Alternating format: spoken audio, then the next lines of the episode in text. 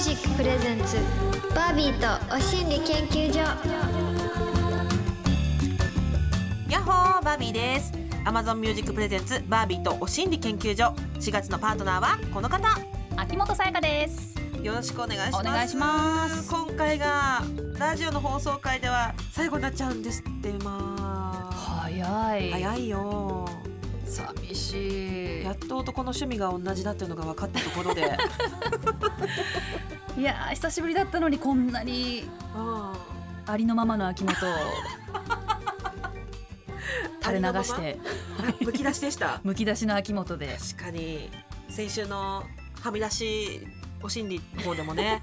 はみ出してましたもんね出してましたかねえ楽しかったやっぱりなんかこうちゃんとちっちゃい時からフィリピンを知っているっていうしかもあの木船ではいはい3 3時時間間ぐらいかかるところにはい、ちっちゃい時からお母さんの地元に行ってるっていう、うんこのなんかこうアイデンティティの培われ 方ねそうだいぶだから影響してますねえうん、すごいなんかそれはお話を聞いてやっとちょっといろいろと会話見えてきた感じがあもっと掘り下しますげてよほしかったな まだまだ今週行くぜ はいはいこんでこの4月でこんでだってこんで雑この4月で1周年迎えたお心理研究所バージョンアップしてお送りしていますよってかな感じでニューお心理研究所では週ごとに変わるテーマに寄せられたメッセージをこれまで以上にご紹介いたします読まれた方全員にお心理まんまるステッカーをプレゼントしちゃいますそれでは早速参りましょう今週のテーマはこちら私の激変したことやや変したことはーい、お心理が1周年経ったよってことで、この1年あなたはどう変わりましたか、うん結婚や出産もちろんだと思うけど、案外去年の私と違うみたいなことってあったりするのかもしんないですね。ですねあるかなあるかななかなかね、変わらないもんですよね、1年ってね。うんこの23年もう空白なんですよねなんか空白なんか進んでたり変わってたりするとは思うんですけど、うんうんうん。なんかコロナ禍であー記憶消されたんかなってぐらいはあはあはあはあ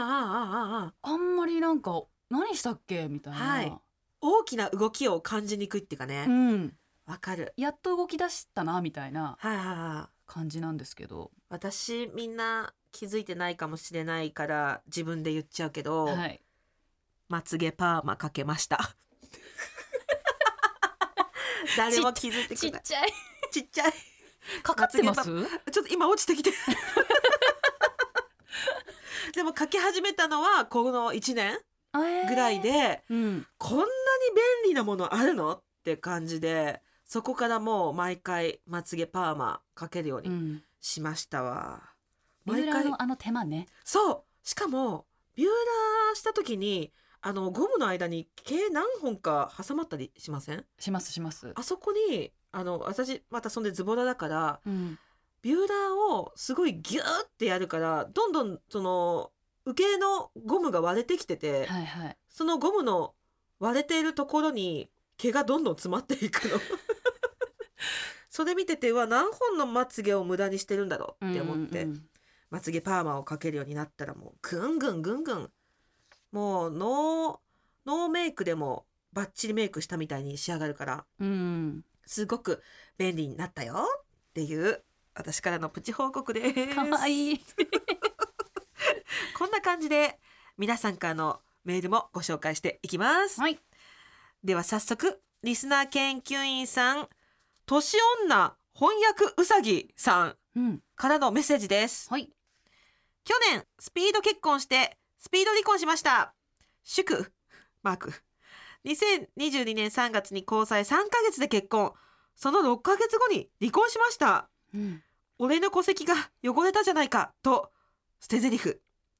とてもモラハラな元旦那でしたこんな私をどうか成仏させてください毎回楽しく聞いてますあははあの電池がなくなりま した。年年女本うさぎさんちょっと待 って。本うさぎさんの回だけポンポンマシーンがお尻ポンポンマシーンが落ちま し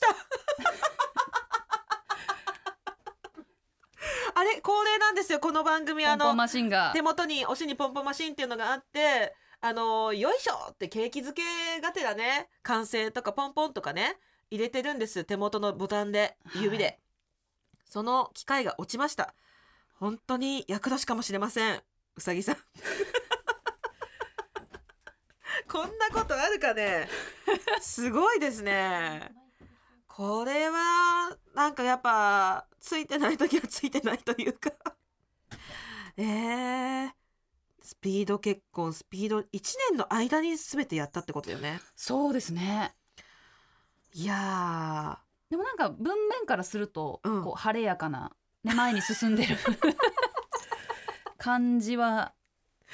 ほんと、見受けられますけども、はい非常に晴れやかですようん離婚しましたのあとあの絵文字の祝マークがついてるしうん毎回楽しく聞いてますハートハートとってもあのハッピーなうんメールです。 よかったね離婚できてね。サクッとねモラハモラはねうえんなかなか離婚できないっていう状況もの中の人もある中でうん成仏もうしてるんじゃないでしょうもかうね、もう浄化されてます浄化されてますこの文面から爽やかな空気感じてますあとちょっとあのね翻訳が落ちまで待ってくださいあやっと戻ってきました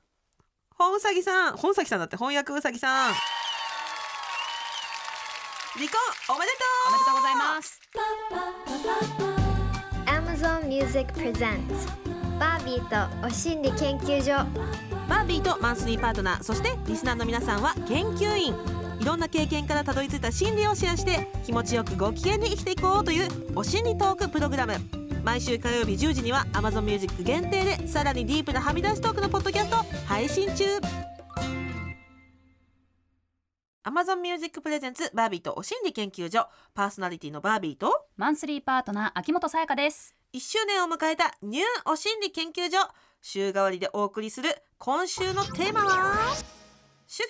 お心理1周年この1年で変わったこと変わらなかったことってな感じです、うお心理ポンポンマシンも戻ってきたところで早速参りたいと思いますリスナー研究員小熊さんからのメッセージです、はいこの1年で変わったことは25歳まではそんなに目立たなかったそばかすが26歳になった途端くっきり出現そばかすメイクを楽しんでいたのもつかの間そんなにそばかすあったっけと会社の女性上司から言われてしまいさらに気になるようにもういっそのことお金をかけてレーザーで撮るか検討していますあーわかるわかるおーい急に来るんだよねそうですねシミそばかすってうんあれなんかこう次元爆弾みたいな感じなのかなちっちゃい時とか子供の頃に受けたメラニうンがんある時バーって出んのかな、なんですかね私もなんか急に頬に乾パンができるようになりましたよ乾パンってレーザーで取れないんだよね確かね手強いですよねうんうんうんそばかすは取れる気がするうんうんほんとなんかそばかすとかシミとかうんまあ、うんクレーターもそうだけど私は美容医療一択だと思ってるんですよね私もですあそうですかやっぱり、はい毎日の努力ではちょっと難しいうん限度っていうか ああはいはいはいがあるなって、ここまでだったらいけるけどみうたいな、んうんうんうんうん私もすぐ皮膚科とか行っちゃいますねプロにお任せするうん安いところを探したりとかしても機械が同じだったらいけるかもしれないね私気になはいるはい機械が出たら、うん機械の名前入れてうん検索するんですよ、えー、でそしたらどこが安いかこうバーっとねうんうんうん値段見れるじゃないですか、はいはいで安いとこに行くあーまあ最初ってわかんないですもんね、ねわかんない確かに美容医療って結構その病院によって値段も全然ピンキリで違うからそう同じ機械なのにこんなに違うっていうぐらいはいはでもそのクリニック側の意見としては、い、うん施術する人のテクニックが相当うんうん、左右してくるので、はいそこが技術です技術量乗ってますっていう言い分なんだろうけど、なかなかね私は安いとこ探しちゃうかなうんうん、私なんか口コミとかめっちゃ調べてからああ行きます口コミうん、あネのットで調べたりうんうとんうんか、うんうん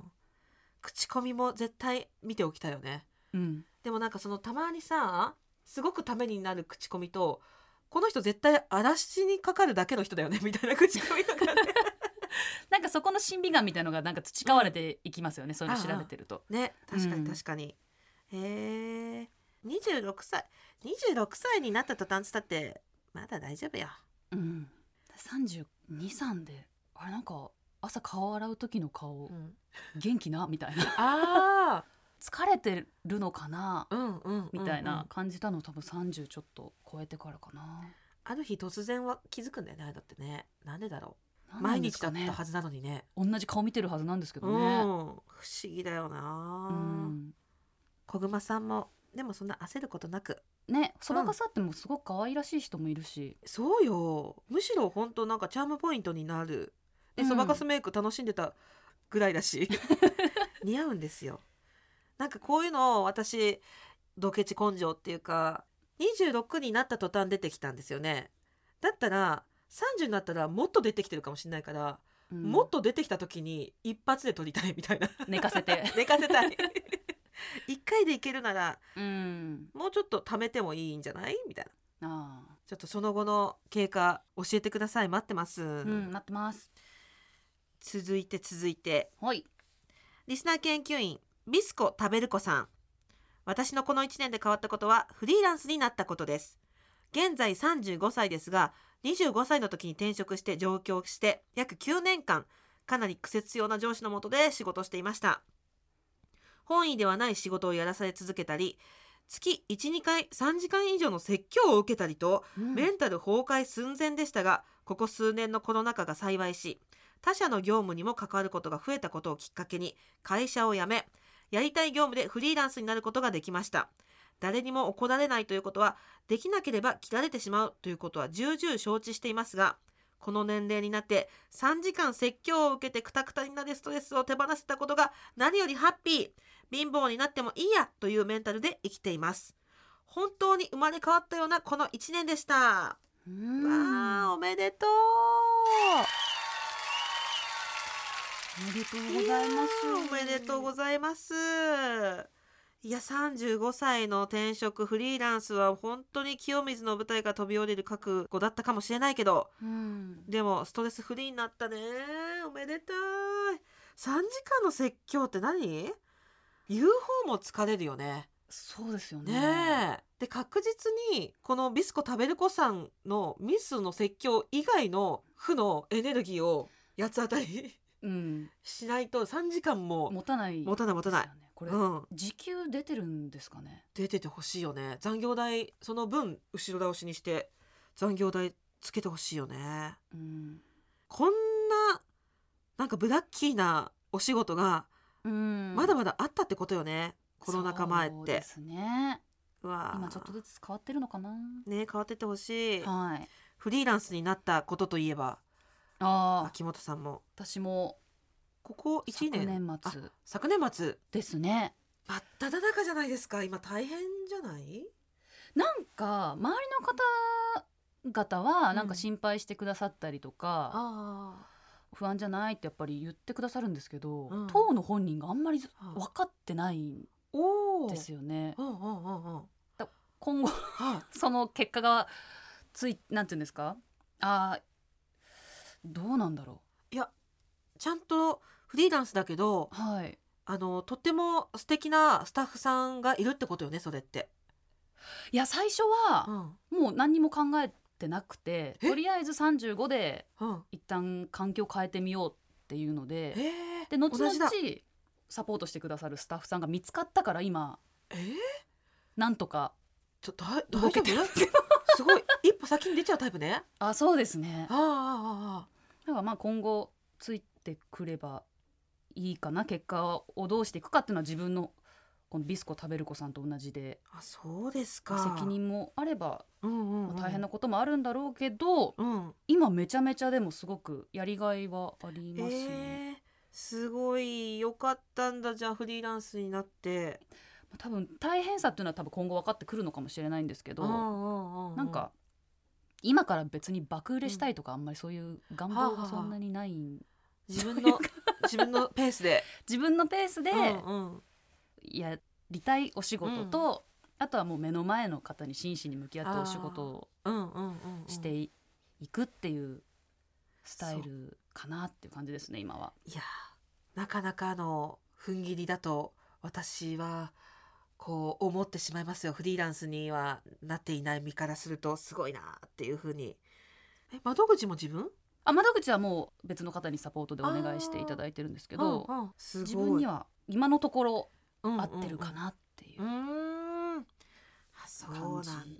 でもずっとうんなんか私のこのビジュアルとパブリックイメージからうんなんか強い意志を持ってフリーランスになったって思ってらっしゃる方いるんですけどあーうん別にあんまりそういう感覚もなくてうんあなんか35でうん働き方とか将来の子供のこととか考えて、今が節目かなっていうのであーとりあえず環境変えようって思っただけで、うんうんうんだから今後強い意志でフリーランスでやりますってわけでもなくて。そうなんだなんか事務所とお話し合いしてなんか自分に合ってるなとか、うんなんかうんお互いいい感じだったらそういうのも考えてはいるんですけど、うーんうんななるようになるかなっていういいねなるようになるかななるようになるかなになりたいな ええまあ多分誰も助けてくんないですからねそうなんだよね結局、うん私もなんていうかすごく恩恵を預かっていつつも営業とか行くし営業ご自身ですごい動いてらっしゃいますもんね企画 あしたりとそかうそうですねそれをなんか実現させるその行動力とかはすごいなって思いますバービー確さかんに今この状態でフリーランスのような自由さを そうなんか多分持ち合わせているか本来だらっね、 うん事務所にいてうんフリーランスのその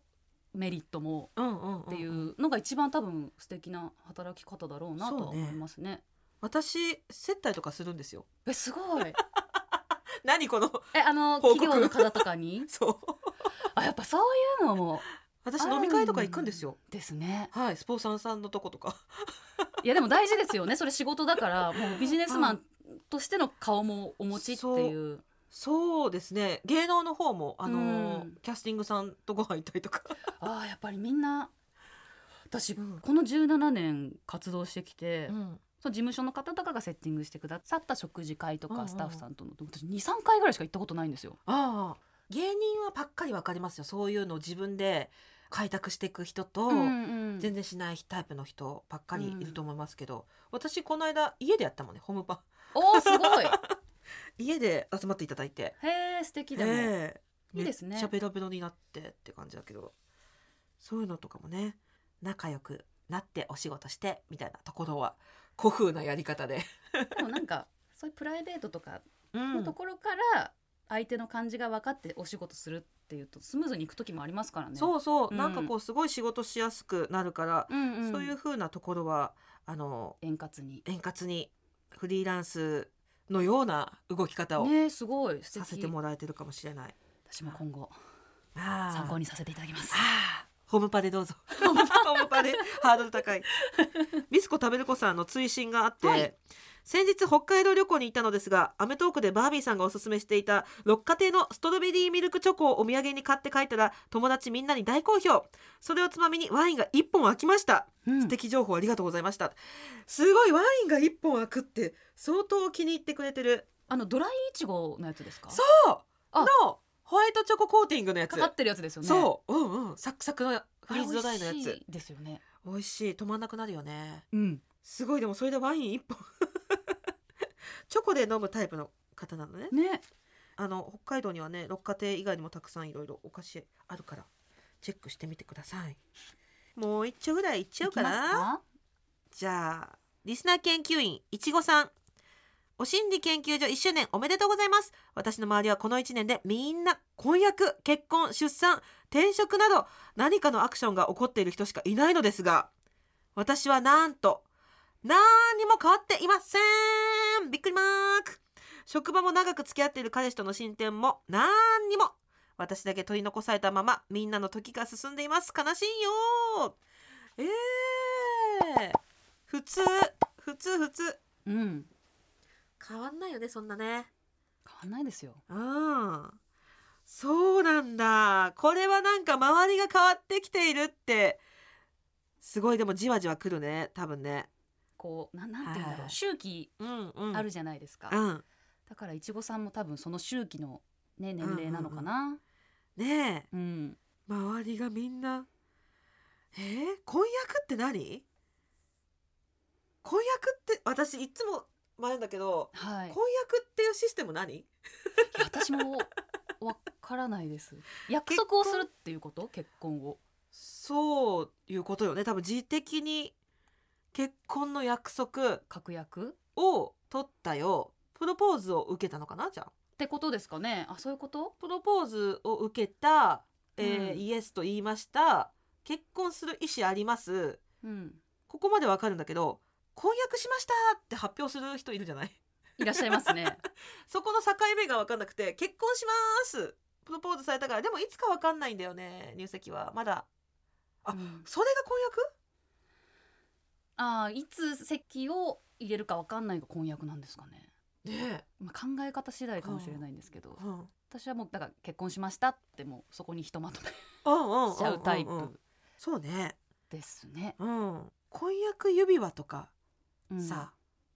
もらうのかあバービーさんあどうでしたももらったもらったぞ婚約して たえそういうこと婚約指輪がはい婚約をしましょうの意味か指輪ってうんバービーさんいる派でしたあドキン私今指輪していないことバレてますいやいや指輪いらないかなと思って普段私もし正な直くてそうだったんですよ、はあはあはあはまあ、結果的今してないにあのあうん作ってくださってたんではあの結婚指輪してるんですけどあは結婚する前もう結婚するってなった時に、うんあ私指輪いらないからああ言ったのはいあそうしたらどどんな感じの反応あーっ ていうなんか婚約指輪とかそうなんうんか指輪っていうなんかうんものがあんまり別にうんうんうんうんうんなんかそういうのあんまりいらないかも、まあ、あったらあったで、あうん結婚したんだなってそうだよ、ね、気持ちにはそなうっなたんですよんねですけどうんこういらない人いないのかなっていうみんな当たり前のように婚約指輪と指輪をしてるけどそう確かにあれってなんかそういうもう決められたシステムなのかなって疑問に思う時がありました指輪問題そうあのちなみに今してないじゃない仕事の時は外しますあ普段してるの普段は一応してますでもまあなん仕事からあまあ外すことが多いんで役とかねは私ねずっとしてないんですよいつけない人はねねえつけないですから婚約指輪もらってたそれぐらいはしようかなでも記念日とかでいいんじゃないです かそうしようんう早いでもそうねしよう、うんうんいちごさんみたいに変化がないっていうのもね別に下がってるわけじゃないですからそうよ現状維持もなかなかのもんですよ。すごいんですようん、またなんか彼氏との進展をもし望んでいる場合はまたそちらの方をねはい、何かしらこうやったりましょうリスナー研究員さんと我々でみんなで報告してほしいですね。報告してほしいですね。ここで Amazon Music からのお知らせです。この放送の音声は Amazon Music のポッドキャストでは配信されているんですがもうみんな聞いてくれてるかなポッドキャストっていつでも聞けるのがいいんですよね。そうなのよあと番組もアーカイブ化されてるから聞き逃す心配もないし最近お心理研究所で聞き始めてくれたみんなもぜひポッドキャストで過去の放送分も聞いてみてねそしてこのポッドキャストは Amazon Music のすべてのストリーミングサービスで聞けるんです。Amazon Music ならラジオでは話せなかったディープな話を紹介する独占配信ポッドキャスト Amazon エクスクルーシブバービーとお心理研究所も聞けちゃいますよ。それから放送時間には収まりきらなかった過去に行った公開収録やオンライン飲み会の様子もフルバージョンでアーカイブ中ということで Amazon Music のアプリをダウンロードして「バービーとお心理研究所」で検索してみてね番組フォローもぜひお願いします。バービーとお心理研究所あっという間にエンディングのお時間ですまあ今回最後になってしまいました、はい、楽しかったです。ああありがとうございますちょっとオカラファンたち いやいや。オカラファンたちはもうガプリオツで聞いてくれてたと思いますよちょっと。ねえもうどんどんどんどん振るい落とされて、はいもう残党たちが なんと担当の皆さんが聞いてくださってれば嬉しいんですけどもなんか私それちょっとやっぱ興味あるんだけど、はいそのアイドル時代からずーっとはい応援してくれてる方たちもずっと残ってくれてるんですね。いやもちろん、うんあのーやっぱり活動の方向性とうかん変わってきて、昔よりは遠くから見守りますって方もいらっしゃるしあーうんうんうんうんもう好きじゃないなって方も多分いらっしゃると思うしうんうんですけどどうなんです かねいやでも熱烈な方もツイッターの中にいましたよね。本当ですかはい、今から待機して待ってますっていいやう嬉しい確実に岡田ファンでした。いやいやなんかもう秋元さんにもうん、よく言われてたんですけどうん、本当に熱烈な方が10人いたら、あもう芸能界で生活できる本当 10人なのなんか10人ぐらいもう本当に、じゃあバービーさんもう一生応援し続けるっていう熱量の方が10人いたら、はいなんだかんだそうなの少ないですかね10人なんだでも秋言わ元れさたんが言うには、う10人言われた気がするんですけどねん、すごいでも10人をまそうずなのかもとりあえずうんうんファンを作りなさいみたいな、へーあそうですか、は頑張っていきますあ、すごいなぜかなんかしっとりと最後しましたけれどもお心理研究所ではリスナー研究の皆さんからのメッセージを募集中ですメッセージのテーマは番組公式 LINE と Twitter でお知らせしていますリスナー限定イベントなども番組公式 LINE でお知らせしていく予定なので LINE アプリからお心理研究所で検索してお友達登録お願いしますそして4月からはメッセージが採用された方全員にお心理まんまるステッカーをプレゼントもちろんメールでも受付中だよアドレスはおしんりアットマーク tbs.co.jp おしんりの綴りは oshinri です皆さんからのメッセージお待ちしていますそして Amazon Music では放送では話しきれなかった私たちのディープな体験談や今シェアしたい意見を盛り込んだ Amazon 独占バービーとはみ出しお尻研究所も同時に配信中